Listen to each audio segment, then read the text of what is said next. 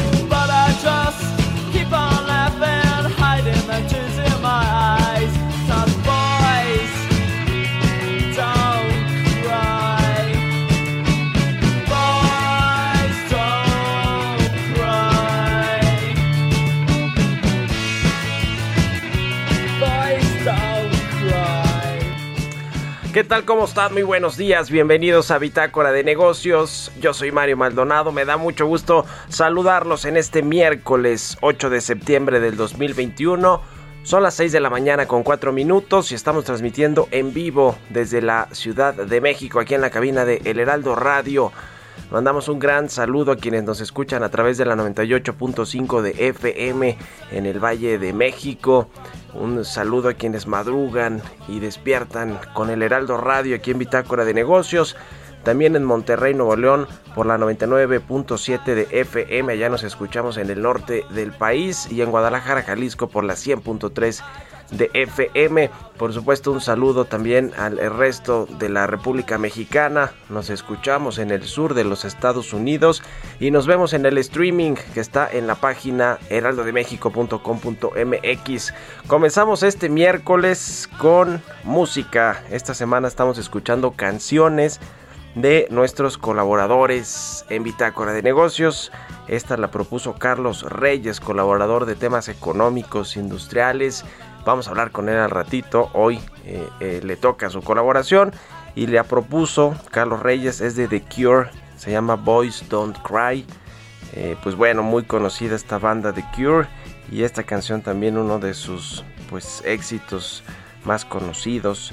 Fue el segundo sencillo editado por esta banda británica, se grabó en el Reino Unido como un sencillo independiente al mismo tiempo que su álbum debut eh, Three Imaginary Boys. Así que vamos a estar escuchando esta rola de The Cure, Boys Don't Cry. Y hablando de llorar, pues vaya eh, susto ayer en la noche con este sismo de 7.1 grados que activó los protocolos aquí en la Ciudad de México y por supuesto pues tuvo su epicentro en Acapulco, eh, en Guerrero y tuvo Pues sí, en Acapulco Guerrero, allá sí, lamentablemente se registró el fallecimiento de una persona aquí en, la capital del país y en otros estados donde, se sintió fuerte, por ejemplo en Hidalgo y en otros más, eh, en el estado de México, en, Oaxaca, pues eh, solo se reportan daños eh, en algunos en, algunas infraestructuras y sobre todo pues los cortes de la luz eléctrica más de 1.600.000 usuarios según la Comisión Federal de Electricidad pues se registran problemas por el eh, pues cortes de electricidad. Eh, se quedó sin electricidad parte de la población ayer tras este sismo de 7.1 grados. Pues no pasó a mayores. Lo cierto es que nos recuerda hace cuatro años, en el 2017, cuando se registró en septiembre, también en esta fecha, un sismo previo al pues eh, terrible terremoto del 19 de septiembre. En fin, vamos a entrarle a la información. Vamos a hablar de, pues, de muchos temas económicos, financieros y nacionales aquí en Bitácora de Negocios. Hablaremos con Roberto Aguilar en breve sobre los eh, temores que resurgen del freno a la recuperación económica global. Se está desacelerando ya la economía en el mundo, en México, por cierto. En México, por supuesto, también pues hay una desaceleración importante. Accidentado debut en El Salvador provoca la caída del Bitcoin eh, es todo un tema este del Bitcoin y el uso pues ya legal eh, que se, que se instauró, instauró allá en El Salvador. Y en agosto la inflación de México tocaría su menor nivel desde marzo, según un sondeo de Reuters. Vamos a entrarle a ese eh, tema con Roberto Aguilar. Vamos a, platicar también con Sergio, Sergio Arroyo, quien nos va a hablar, Santiago Arroyo, perdón, quien nos va a hablar de eh, pues eh, todo este tema que tiene que ver con el gas LP, el asunto del huachicol eh, y otros y otros temas importantes relacionados con el sector energético. También vamos a entrar en este tema de petróleos mexicanos, ah, de petróleos mexicanos. Ya, ya aquí la tengo. Gracias, gracias Chucho eh, de el, tema de la deuda de Pemex y si el gobierno federal puede asumirla o no. Ese es un tema de debate. Por lo pronto ya el presidente López Obrador dijo que sí. Eh, el, Estado mexicano, el gobierno respalda la deuda de Pemex, que finalmente es deuda del gobierno, dice el presidente, y eso por lo menos ayer hizo ya pues subir los bonos de esta empresa mexicana en los mercados está bien respaldada Petróleos Mexicanos. Vamos a ver qué pasa con este asunto de los derechos especiales de giro del Fondo Monetario Internacional, que sí los va a usar el gobierno federal a través de estos intercambios, es decir, se los va a comprar al Banco de México una tasa de interés eh, eh, razonable, una tasa de tipo de cambio razonable y pues se los va a inyectar a Pemex. Interesante esto que va a suceder. Vamos a entrarle a estos temas aquí en Bitácora de Negocios. Vamos a hablar de la industria del tequila, del mezcal, de lo que pasa en Hacienda. Hoy se entrega al mediodía, adelantito el mediodía, el presupuesto del próximo año en la Cámara de Diputados. Va a estar por allá Rogelio Ramírez de la O. Vamos a entrarle a todos estos detalles hoy aquí en Bitácora de Negocios. Así que quédense con nosotros, se va a poner bueno, ya es miércoles. Y nos vamos ahora con el resumen de las noticias más importantes para comenzar este día con Jesús Espinosa.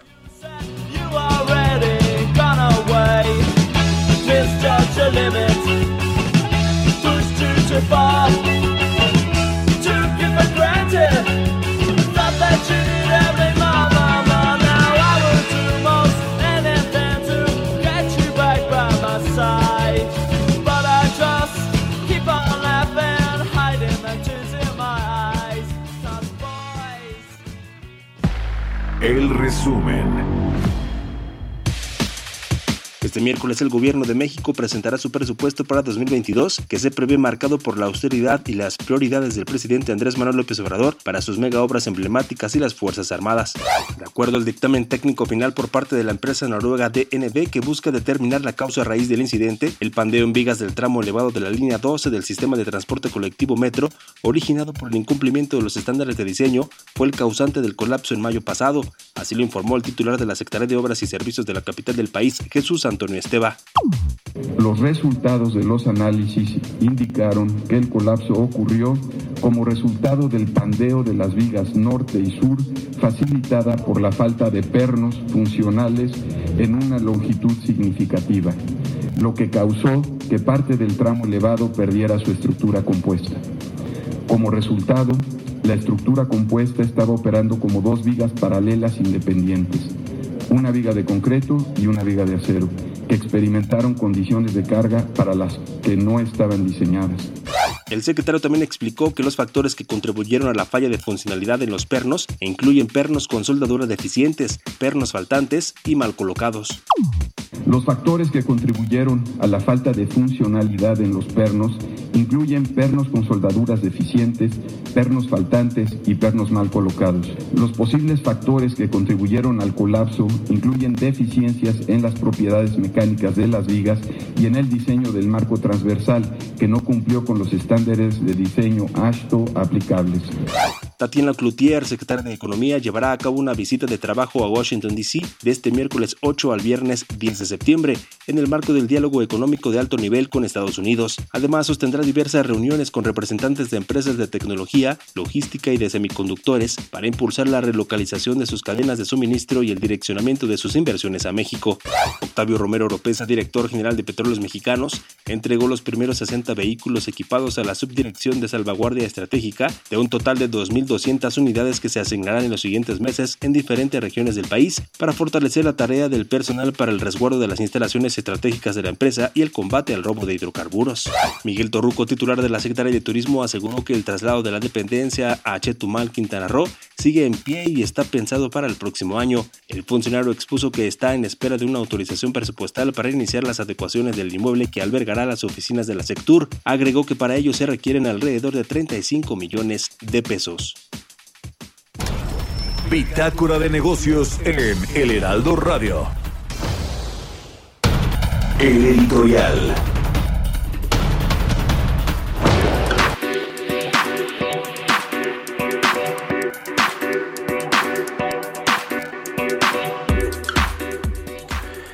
Bueno, pues hoy Rogelio Ramírez de la O, el secretario de Hacienda, va a entregar el paquete económico 2022, el paquete económico del próximo año a la Cámara de Diputados. Tienen pues hasta eh, diciembre los eh, legisladores para aprobar el paquete económico eh, del presupuesto de egresos, la ley de ingresos y este marco macroeconómico. No se esperan demasiadas sorpresas, la verdad en este eh, pues eh, paquete que entregue hoy eh, Rogelio Ramírez de la O. Vamos a ver pues cómo está el tono del mensaje del secretario de Hacienda que pues se dice va a seguir siendo pues equilibrado en cuanto a lo que tiene que ver con las finanzas públicas, con el entorno macroeconómico y con la relación con los empresarios, la iniciativa privada, porque vaya que hace falta inversión privada en México para detonar pues eh, el, crecimiento, la recuperación más sostenida que no hemos visto ya en este segundo semestre del año. Hemos visto más bien pues que la recuperación se ha complicado, la recuperación económica y lo dicen pues varios indicadores que comenzaron a partir de junio ya pues complicándose. Le dimos cuenta aquí del dato de la inversión privada, del consumo privado, eh, la inversión eh, fija y, los datos de ventas de autos, en fin, no, no está bien la economía, va, eh, requiere inversión y requiere que estos paquetes de infraestructura que se han anunciado y que uno pues está a la puerta también de anunciarse, pues que realmente tengan efectos económicos en, en el empleo y en las dinámicas económicas locales y regionales. Eh, se espera quizá que el SAT de, Raquel Buenroso, donde tampoco va a haber nuevos impuestos ni aumentos a las tasas de impuestos que ya existe, pero sí que pues haya digamos una estimación adicional o sobreestimación de entre 200 mil 300 mil millones de pesos en términos de recaudación fiscal porque se va a ir contra todo, contra todos los grandes contribuyentes de nueva cuenta Raquel Buenrostro y pues está actualizando estas tasas efectivas de ISR que ya también había anunciado y además le ha mandado comunicados una semana sí y otra también a las empresas, a los grupos privados y en general a todos los contribuyentes para que pues paguen las tasas de impuestos que tienen que pagar o que considera el SAT que se tienen que pagar. Así que por ahí quizás sí veamos alguna estimación eh, más grande en términos de recaudación fiscal de la que eh, hemos visto en otros años. La verdad es que lo ha hecho bien Raquel Buenrostro con todo y, que pues hay quienes la consideran a esta fiscal de hierro pues con una mano demasiado pesada a veces, ¿no? Y, y con, un- lo- la consideran como alguien que persigue a los grandes contribuyentes sobre todo. Vamos a ver qué pasa. Mientras tanto, pues en la Secretaría de Hacienda al parecer pues Rogelio Ramírez O va a hacer todavía más cambios. Se anunciaron ya hace unos, unos días por lo menos cuatro cambios relevantes que tienen que ver con la unidad de coordinación con entidades federativas de Hacienda, en la unidad de crédito público y asuntos internacionales, en la de banca, valores ahorro y en la de seguros, pensiones y seguridad social. Ahí hubo ya cambios en, en sus cabezas. También se anunció, le contamos aquí, la, el cambio en la CONSAR, salió Abraham eh, Vela Dip, Iván Pliego Moreno llegó a su relevo de pensionista, lo mandó ahí Luz Antonio Ramírez Pineda del Liste, quien es muy amigo de Rogelio Ramírez de la O, no se descarta que más gente del Liste, en una de esas hasta el propio Luis Antonio Ramírez Pineda, pues se vaya a algún puesto clave en Hacienda. Y el otro asunto, ah que por cierto, dicen allí en la CONSAR, eh, que la salida de Abraham Vela Dip tuvo que ver directamente con este tope a las comisiones que se aprobó en febrero en esta junta de gobierno de la CONSAR. Y bueno, pues de pasadita el retiro masivo de dinero de las Afores por el desempleo. Y el gran tema que podría venir esta misma semana, se dice, es el cambio en la Comisión Nacional Bancaria y de Valores. Se espera que quizá este viernes mismo se releve a Juan Pablo Graf como presidente de este organismo que regula todo el sector financiero y bursátil. Sería el tercer enroque en esta comisión. Hasta marzo la había presidido Adalberto Palma, entró Juan Pablo Graf, quien es pues parte del equipo de Arturo Herrera, quien como que no se lleva así que muy bien con Rogelio Ramírez de la ONU, y dicen que podría llegar ni más ni menos que Patricia Armendaris, esta empresaria de Shark Tank. No, es una empresaria que además sí tiene experiencia en el sector financiero, ya había estado ya en la Comisión Nacional Bancaria de Valores, estuvo eh, como negociadora de servicios financieros de Hacienda con Pedro Aspe cuando vino todo este asunto del Tratado de Libre Comercio con, con Estados Unidos. En fin, sí tiene experiencia, es consejera o hasta hace poquito había sido consejera de Banorte, directora de esta financiera sustentable. En fin, si es ella, efectivamente, porque no es un tema confirmado que Patricia Armendáriz, que ahora es diputada de Morena, por cierto, le habíamos dicho aquí que está buscando alguna comisión, presidir alguna comisión eh, de, en- de presupuesto, la comisión de Hacienda, pero pues quizá habrá conflictos de intereses, ¿no? Con Patricia Armendáriz como presidenta de la Comisión Nacional Bancaria de Valores. En fin, ya veremos qué sucede con este tema. Ustedes escríbanme en Twitter, arroba Mario Mal y a la cuenta arroba Heraldo de México. Economía y mercados. Ya me extendí, mi querido Roberto Aguilar, pero todavía tenemos seis, seis minutitos. Vámonos, ¿cómo está Robert? Buenos días. ¿Qué tal, Mario? Me da mucho gusto saludarte a ti y a todos nuestros amigos. Fíjate que hoy hay un, un reporte muy interesante de esta firma de inversiones inglesa, Standard Chartered, que dice que a, a principios del próximo año el Bitcoin podría llegar a 100 mil dólares, es decir, duplicar más que duplicar los niveles actuales. Interesante lo que está sucediendo porque este es uno de los activos pues bastante volátiles. En general las criptomonedas se caracterizan justamente por esta situación interesante. Lo que sucede 100 mil dólares, así es que si tenemos hay que guardarlos, si no hay que comprarlos. Y fíjate que las bolsas asiáticas rompían ocho sesiones consecutivas de ganancias ya que las nuevas preocupaciones sobre el freno del crecimiento mundial hicieron que los inversionistas redujeran su exposición a los activos de mayor riesgo en un impulso a los valores considerados seguros como es el caso del dólar estadounidense. Las bolsas justamente de aquel país bajaron por la preocupación de que la economía estaría comenzando a frenarse tras los datos de empleo más débiles de lo esperado, mientras que en Europa los mercados atentos a la posibilidad de que el Banco Central Europeo empiece a reducir su programa de compra de bonos. Mañana hay reunión del Banco Central Europeo, también muy atentos de lo que suceda. Y fíjate que lo que incentivó o animó justamente estas versiones de el freno al crecimiento en Estados Unidos y en el mundo fue una entrevista que hoy publica el Financial Times. La Reserva Federal de Estados Unidos debería seguir adelante con un plan para recortar su programa de estímulo masivo pese a la ralentización del crecimiento del empleo. Esto el mes pasado lo dijo justamente el presidente del Banco de la Reserva Federal de San Luis, James Bullard, que es una figura influyente en una entrevista justamente que le hace al diario británico. Bullard dijo que a finales de agosto que le gustaría que el mercado central, eh, perdón, que el Banco Central empiece a reducir sus compras de activos pronto y termine de reducirlas para el primer trimestre del año que viene. Y bueno, la inflación interanual en México se habría eh, moderado o continuaría moderándose en agosto, aunque permanecería muy por encima de la meta oficial, lo que refuerza la expectativa justamente de que el Banco de México volvería a subir la tasa de referencia en septiembre. La mediana de las proyecciones de 19 participantes en una encuesta que realizó justamente la agencia Reuters arrojó una tasa de 5.60 comparada con el 5.81 de julio y de confirmarse Mario, de confirmarse esta estimación se trataría del menor registro de la inflación desde el 4.67% de marzo. Interesante también lo que mañana a las 6 de la mañana vamos a tener ya el dato oficial. Y bueno, pues el Bitcoin intentaba recuperarse sus mayores pérdidas en dos meses y medio. Y esto por la sesión eh, que pues, se dio a conocer justamente la histórica adopción del criptoactivo por parte de El Salvador como moneda de curso lugar que provocó el caos en la red y en la calle. De hecho, hubo manifestaciones en El Salvador alguna parte de la población pues no conforme y no contenta justamente con este tema.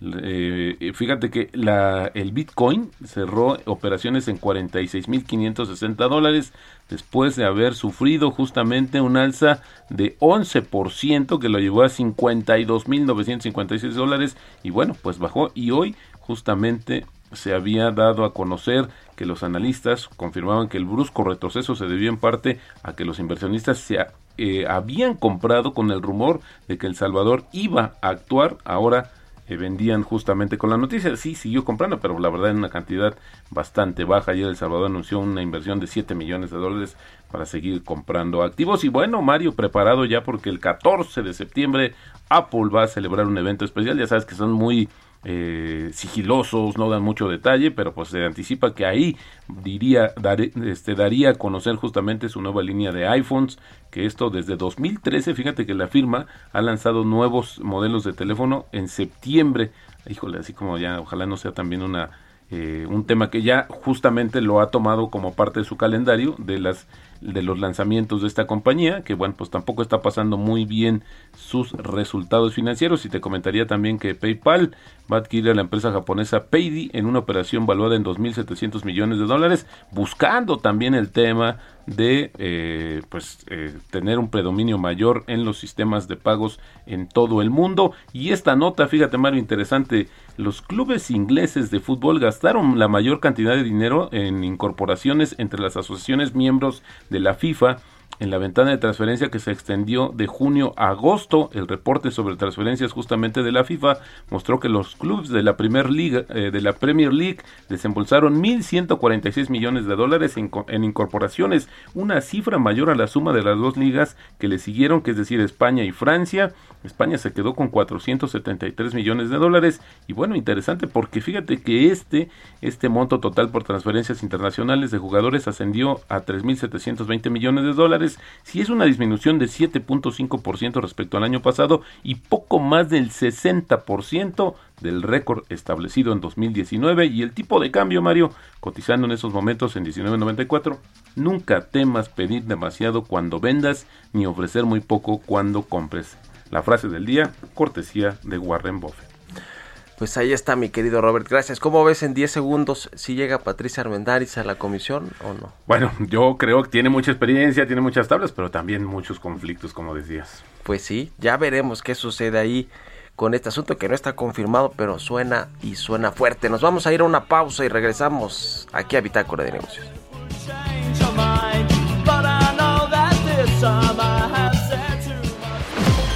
Continuamos en un momento con la información más relevante del mundo financiero en Bitácora de Negocios con Mario Maldonado.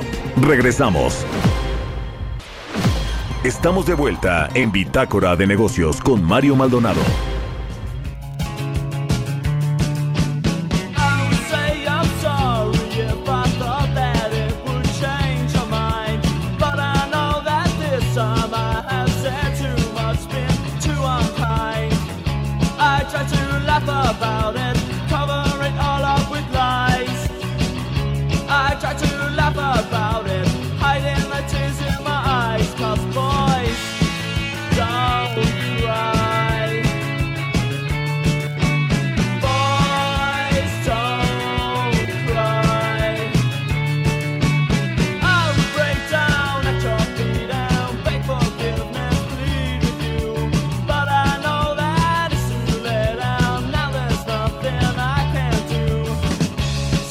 Estamos de regreso aquí en Bitácora de Negocios. Son las 6 de la mañana con 31 minutos.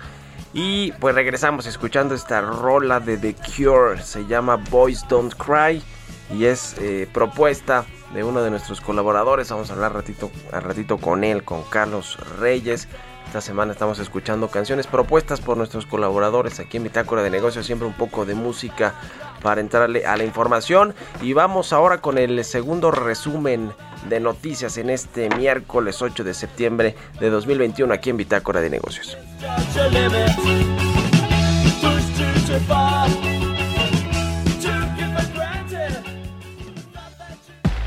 El resumen. En un documento de Citibanamex, el banco pronostica que el presupuesto 2022 se privilegiará aquellos rubros que refuercen los mensajes políticos del presidente Andrés Manuel López Obrador. Destaca que de darse esta inclinación a los rubros de interés político, por consecuente tendrá un costo para la inversión pública y otros rubros relevantes. Este martes, Estados Unidos y México renovaron una serie de acuerdos para proteger los derechos laborales de los mexicanos y México-estadounidenses que trabajan en territorio norteamericano, acuerdos que buscan combatir los abusos contra trabajadores mexicanos.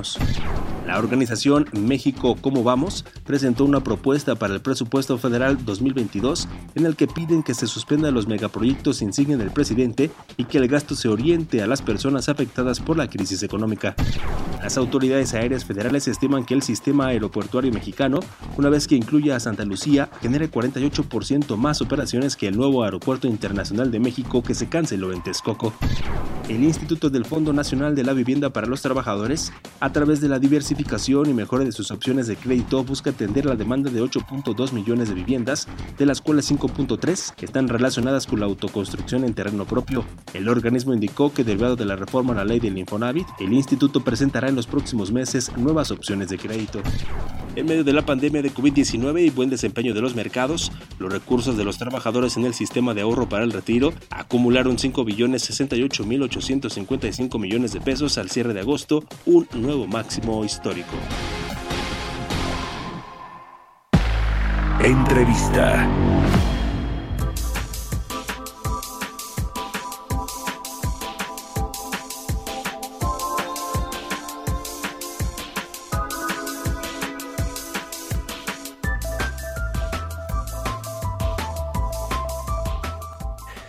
Bueno, vamos a entrarle al tema del gas LP. ¿Qué sucede con este guachicol de gas que sigue existiendo en México? Como sigue existiendo también el guachicol o el robo de combustible en cuanto a la gasolina y el diésel se refiere.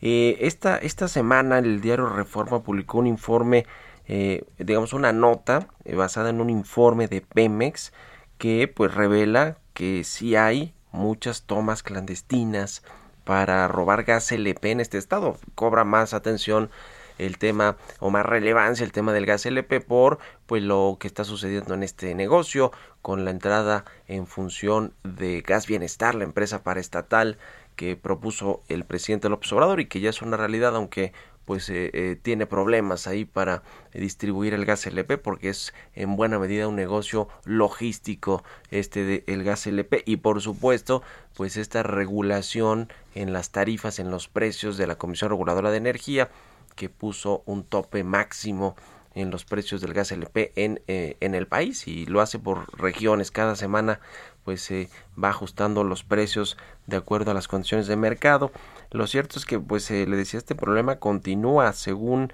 este informe de Pemex de 2018 al 2021, es decir, ya en buena medida con la administración del presidente López Obrador, se presentó un incremento continuo en esas tomas clandestinas del gas LP, sobre todo en el estado de Puebla. Pasaron de 41 piquetes detectados a 846. Esto a pesar de que el presidente pues presumió en su tercer informe de gobierno que el robo de combustible se redujo en 95%. Vamos a entrar a este tema y para analizarlo me da mucho gusto saludar a Santiago Arroyo. Él es experto en el sector energético, director de la consultora Ursus Energy. Santiago, ¿cómo estás? Muy buenos días.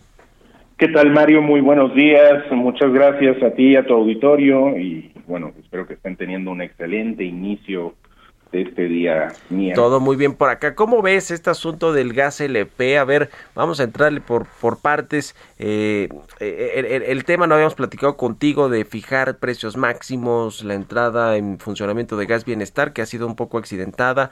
¿Cómo has visto todo esto? Pues bueno, eh, esta situación de gas bienestar eh, hemos visto que eh, ha sido, como tú bien lo dices, bastante accidentado, sobre todo también por las quejas que han reportado los usuarios, ¿no? De, de estos tanques que, que aseguraron que eran nuevos y que resultaron este, tener fallas técnicas y poner en riesgo a, a- a gran parte de la población, aparte de que este, eh, había unas pequeñas diferencias de 80, 100 pesos contra la competencia y aparte, pues a esto sumándole que la gente tenía que ir por el gas a, a formarse a ciertos puntos de entrega. Entonces, digo, ya, eh, ya la logística al parecer ha sido bastante tortuosa, que es lo que se ha referido desde un principio, que, que esta es la, la parte más problemática de la de, de la parte de la comercialización, ¿no? Entonces, pues bueno, sí todavía tiene muchas áreas de oportunidad y retos que atender eh, Petróleos Mexicanos a través de, de, su nueva empresa Gas Bienestar. Eh, el, el asunto de los precios máximos, ¿cómo, ¿cómo lo ves? Mira, la verdad es que el gobierno ahí sí puede decir que han bajado los precios del gas LP y esto se ha reflejado incluso en la inflación, ¿no? Que ya, que ya se registró en, la primera quincena de agosto, quizá cerremos todo, todo el mes de agosto ya con los datos oficiales del INEGI con una inflación, pues ya decíamos, de las, de las más bajas. Ahora sí, precisamente por el tema de los energéticos y del gas LP, de alguna manera ha funcionado en el corto plazo, ¿no? Este asunto de controlar los precios.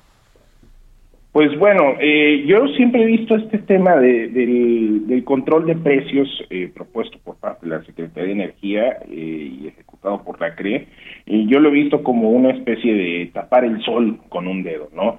Eh, los indicadores internacionales de, de- de los precios del gas LP, que son los mismos que utiliza también Petróleos Mexicanos para poder hacer todos sus cálculos para, para, el- para la comercialización de este producto, pues siguen en aumento. Eh, si bien es cierto la inflación pues va en disminución, eh, esto pues no tampoco lleva una correlación directa con los con los precios internacionales del gas LP, los cuales, pues no, eh, digo, según datos de, de- inteligencia de negocios de muchas empresas, pues va, va, va a la alza y así va a continuar incluso hasta el año 2022. Entonces va a llegar un momento en que estos estos precios subsidiados, por así decirlo, estos precios eh, ayudados con esta ayudita de del gobierno de la República, pues va a llegar un momento en el que no se puedan soportar, ¿no? Entonces, este, a lo mejor si pudiera ser un paliativo a corto plazo, pero no resuelven el tema de fondo y, y tampoco, pues, plantean una, una solución eh, viable para la sociedad, ¿no? Entonces, sí, ese es un problema que con el tiempo, en el transcurso de las próximas semanas, los próximos meses, pues vamos a empezar a ver eh, problemas que ya los hemos visto en algunas zonas, como te he comentado, en donde pues la diferencia contra el, el precio, ¿cómo se llama?, al público de, de otras de otras empresas, eh, sobre todo las privadas, pues resulta pues muy cortita, ¿no? La diferencia, estamos hablando de diferencias de 70, 80 pesos, ¿sí? Contra la eh, contra la, el beneficio de las empresas privadas que te lo llevan hasta la puerta de tu casa y con gas del bienestar. No, hay que ir al punto de entrega. Y eso pues también representa una incomodidad para muchos de los consumidores. Pues ya veremos qué, qué sucede. Yo creo que finalmente no es buena idea eh, controlar los precios o ponerles un tope máximo porque pues las cosas en el mediano plazo, en los próximos meses, ni siquiera en los próximos años pueden descomponerse todavía más. Era un mercado, ningún mercado es perfecto por supuesto, pero un mercado donde sí había varias deficiencias, ciertas concentraciones de mercado eh, o del negocio en, eh, en, en, en regiones y en empresas que están muy bien pues eh, identificadas y que la Comisión Federal de Competencia Económica incluso pues se metió a hacer toda esta revisión lo que pasa es que es un mercado tan grande que no es tan fácil de pronto pues dar con eh, pues eh, la- las malas prácticas que efectivamente sucedían y yo creo que siguen sucediendo en este en este mercado. Eh, quiero entrarle el tema ahora, Santiago, sobre petróleos mexicanos. Hoy, por cierto, que se presenta el paquete económico del próximo año, seguramente vendrá esta partida muy eh, pues, sustanciosa para petróleos mexicanos por parte del gobierno. A lo mejor venga ahí algún, algún dato que tenga que ver con los derechos de, de eh, Pemex hacia, hacia el gobierno en términos fiscales, en fin, a lo mejor puede venir por ahí la sorpresa. ¿Cómo, cómo ves a, Pemex? Eh, pues con el asunto de eh, la producción, la plataforma petrolera que le ha costado mucho trabajo mantenerla pues sin caídas no importantes por lo menos el precio del barril del petróleo sí está digamos en, en buenos niveles aunque quizá no va a ser así eh, en, todo el próximo año o incluso hacia el, hacia el final de este 2021. ¿Cómo ves lo de Pemex en este contexto del presupuesto? Pues bueno, Pemex sigue siendo nuestro gran lastre en, términos de, finanzas públicas.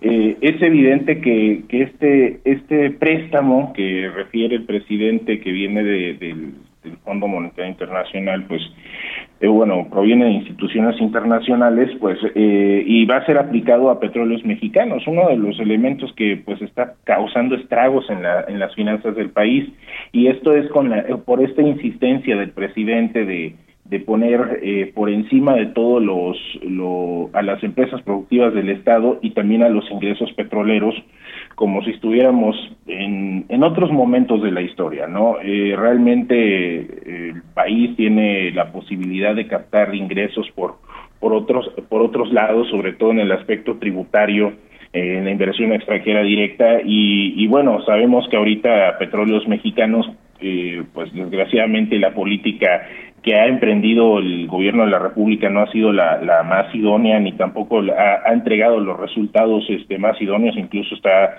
entregando los resultados más terribles en tiempo récord, ¿no? En, en la historia de la de la empresa productiva. Entonces, pues eh, es un elemento de riesgo, sobre todo cuando tenemos una, unas eh, finanzas públicas bastante estresadas por esta situación de, de estar dándole preponderancia a los ingresos petroleros que sabemos que incluso con con el, el problema este que, que ocurrió hace poco en la en la en la plataforma Q este pues también esta situación va, va a generar mucho estrés para los ingresos de la petrolera y para los ingresos que, que están proyectando para el, para el presupuesto de, de egresos y de ingresos de la federación del próximo año. Entonces, la verdad es que eh, incluso la declaración de hace unos días pues es preocupante, ¿no? Cuando el presidente ya de plano acepta que que los problemas financieros de petróleos mexicanos son problemas soberanos, ¿no? Incluso del propio gobierno de México. Entonces, e, esta situación ya de, de, vincularnos a, a, una empresa que está perdiendo alrededor de 27 millones de dólares a, a, la hora, entonces sí está, es, es bastante preocupante, sobre todo en, en un entorno como el que estamos viviendo ahorita, en donde los recursos que que se pudieran obtener los eh, préstamos y, todos estos eh, estos dineros que pueden llegar a, la, a la federación pueden ser aplicados incluso en, en incentivos fiscales o, para la población o en todo caso para una mejor estrategia de, de, de, salud, ¿no? Entonces, este, habiendo áreas prioritarias, este, pues le están apostando más dinero bueno al malo. Uh pues sí, eh, ya veremos qué sucede. Parece que sí es un hecho que utilizarán, no sé si todos estos 12 mil millones de dólares de los derechos especiales de giro que llegaron a las reservas del Banco de México por parte del FMI para pues prepagar deuda de Pemex. Yo creo que sí va por ahí la jugada del secretario Rogelio Ramírez de la O, que de hecho fue el, eh, reveló al presidente que él le propuso que se utilizaran estos recursos para pagar deuda. No dijo que deuda de Pemex, aunque pues como el presidente considera que la deuda de Pemex es deuda del gobierno, pues quizá por ahí vino vino la el eh, esta suspicacia eh, de, que iba a ser para la, deuda externa de México, la deuda pública y no para la deuda de Pemex. Ya veremos qué sucede ahora con el presupuesto. Creo que va a ser un renglón interesante, importante lo que pues tenga que ver con Pemex en este paquete económico y una vez que se presente pues estamos en contacto estimado Santiago y lo platicamos si nos permites. Muchas gracias por estos minutos para el Heraldo Radio en Bitácora de Negocios. No, gracias a ti, mi estimado Mario, muchísimas gracias y que estés muy bien tú y todo tu auditorio. Igualmente un abrazo, Santiago Arroyo, director de la consultora Ursus Energy, experto en el sector energético. 6 con 45 minutos, vamos con las historias empresariales. Historias empresariales.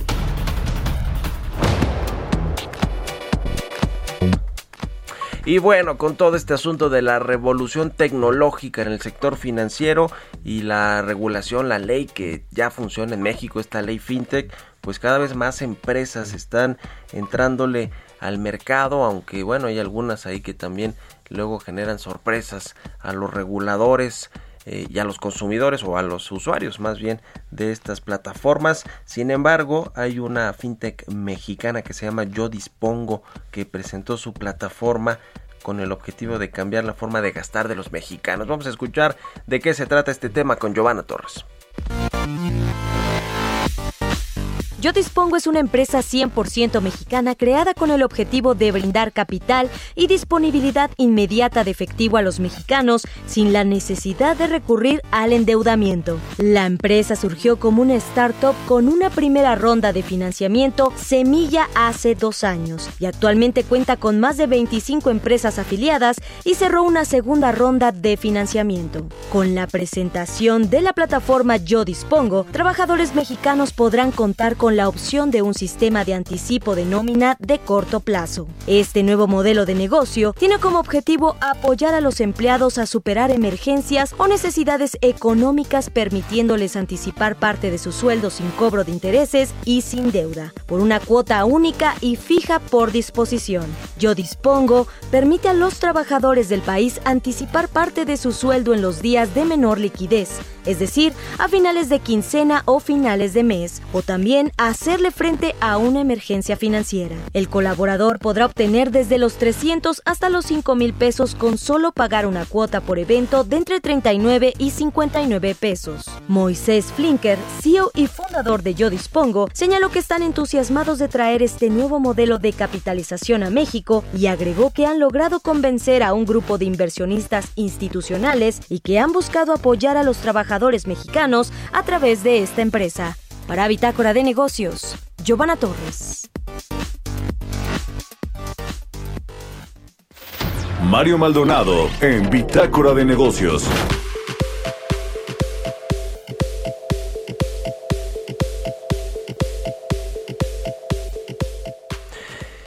Bueno, pues eh, interesante lo que sucede en el mundo de las fintech y una nota que eh, salió a penitas en Reuters y me la acaba de mandar nuestro querido Roberto Aguilar, pues está interesante en medio de esta pues eh, reelección de Jerome Powell como presidente de la Reserva Federal de los Estados Unidos, pues ya hay varias voces que más bien no lo quieren en la Fed o dicen que pues tendría que irse. Es el caso de el economista demócrata y premio Nobel Joseph Stiglitz, quien dice que Powell pues debería irse de la Reserva Federal. Le decía que esta nota apenas la está publicando Reuters hace unos minutos y dice para que el presidente de Estados Unidos, Joe Biden, sea fiel a su agenda, no debería renovar a Jerome Powell en la presidencia de la Reserva Federal. Esto dijo el economista ganador del premio Nobel y asesor demócrata Joseph Stiglitz en una entrevista en la que expuso sus argumentos para un cambio en el liderazgo de la Fed eh, y dice en eh, esta entrevista la gente ha felicitado mucho a Powell porque ha apoyado la economía durante la pandemia. Por un lado estoy de acuerdo con eso, dice Stiglitz, pero por el otro lado es un mínimo indispensable. Casi cualquier persona eh, razonable habría hecho algo similar. Esto declaró eh, Stiglitz sobre las tasas de interés que están cercanas a cero, entre 0 y 0.15% en, es la tasa de interés de eh, Estados Unidos. Y pues, sin embargo, pues se dice que Biden, el presidente de los Estados Unidos, debería reconsiderar un enfoque pues más flexible de Powell hacia la regulación financiera y su renuencia a incorporar los problemas relacionados con el clima en la supervisión bancaria de la Fed y verificar su instinto sobre si Powell estaría tan comprometido con el pleno empleo si la inflación sigue siendo más fuerte de lo esperado. En fin, varias cosas han cambiado también en Estados Unidos con la inflación, con la recuperación económica y con las decisiones de la política monetaria ya en este en este país. Vamos a ver también en México cómo viene este asunto de la política monetaria, pero interesante que ya se dé el debate en los Estados Unidos sobre pues la salida de Jerome Powell o pues la ratificación como presidente de la Fed. Ya lo estaremos viendo. Son las 6.51, vamos ahora sí con Carlos Reyes. Bitácora de negocios en El Heraldo Radio. Pues vamos a hablar de temas más amables para eh, pasar el susto. Ayer te echaste un tequilito, un mezcal o algo así, mi querido Carlos. ¿Cómo estás? Muy buenos días. Efectivamente, Mario, muy buenos días, buenos días al auditorio. Pues sí, sí hizo falta para, para el susto que nos llevamos ayer por la noche y precisamente como ya bien lo mencionas, pues en este mes patrio también parece el mes de los sismos, bueno, pues nos vamos a referir a algunos de los productos que pues mejor han representado a los mexicanos ante el mundo y sin duda, bueno, son el mezcal y el tequila, los cuales, Mario, estarás de acuerdo, se han convertido a lo largo de los años en insignias del país, tanto en lo cultural como en lo económico. Me voy a referir al estudio Conociendo la industria del tequila y el mezcal del INEGI, en donde, bueno, señala que estos productos representan el 18.6% de la producción bruta total de las bebidas alcohólicas en México, siendo la segunda más importante solo detrás de la cerveza. En la producción del tequila y el mezcal se destina a satisfacer principalmente el consumo final. Eso representa el 98.2%, del cual 49% se destina al consumo nacional y 51% va a las exportaciones. En específico, en el caso particular del tequila, esta tiene una denominación de origen que está conformada por 181 municipios. Fíjate, Mario, que en lo que va del año, de acuerdo con el Consejo Regulador del Tequila, se han producido poco más de 307 millones de litros, considerando ya esta cifra récord con un aumento del 40% respecto al año pasado. En tanto, Mario, el mezcal, con una producción mucho menor que la del tequila, produjo el año pasado casi 8 millones de litros, aumento eh, que ronda el 10% con respecto a 2019. Las exportaciones de, del mezcal han ido a la alza, representan el 60% de las ventas, lo cual, bueno, se acerca a 60 mil millones de dólares, una cifra nada despreciable en el entorno económico que vivimos. Mario, la industria del mezcal y del tequila, bueno, pues muestran un promedio mayor de personas que eh, están ocupadas en la unidad económica y está por encima del mayor de, de lo que se reporta en la industria manufacturera. De acuerdo con el censo económico, en la industria del tequila y el mezcal hay 17 personas ocupadas por unidad económica, mientras que en la industria manufacturera hay 10 personas, es decir, que en el tequila y en el mezcal, en lo que se refiere a su producción, Mario, bueno, pues hay personas que están dedicadas a ello y obviamente está generando empleo. De acuerdo con cifras del INEGI, en esta industria hay aproximadamente 5.729 personas entre obreros y empleados, de los cuales el 68% son hombres y el 32% son mujeres. El mezcal y el tequila, Mario, bueno, son destilados de agave y bueno, la diferencia de entre ellos, de entre ellos es precisamente la denominación de origen y que bueno, el tequila es un producto totalmente industrializado, mientras que el mezcal Mario, pues a pesar de que hay unas marcas ya tecnificadas, sigue siendo un producto artesanal, sin duda, productos importantes a considerar eh, en este mes patrio, Mario, el mes de septiembre. Pues sí, ahí está mi querido Carlos, eh, vaya que, nos hizo falta ayer un tequilita, caray, con este susto del sismo. Muchas gracias Carlos, un abrazo y muy buenos días. Mario, muy buenos días, buenos días al auditorio. Que estén muy bien, sigan acá los Reyes en Twitter, C Reyes Noticias. Y con esto nos despedimos. Gracias a ustedes por habernos acompañado este miércoles aquí en Bitácora de Negocios. Se quedan con Sergio Sarmiento y Lupita Juárez aquí en el Heraldo Radio. Y nosotros nos vamos a la televisión, al canal 10, a las noticias de la mañana. Pero nos escuchamos mañana aquí tempranito a las 6. Muy buenos días.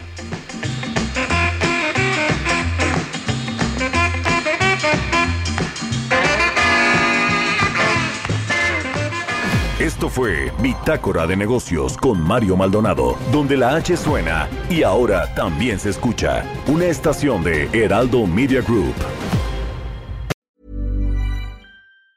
Hey, it's Danny Pellegrino from Everything Iconic. Ready to upgrade your style game without blowing your budget? Check out Quince. They've got all the good stuff shirts and polos, activewear, and fine leather goods, all at 50 to 80% less than other high end brands. And the best part? They're all about safe, ethical, and responsible manufacturing. Get that luxury vibe without the luxury price tag. Hit up quince.com slash upgrade for free shipping and 365 day returns on your next order. That's quince.com slash upgrade.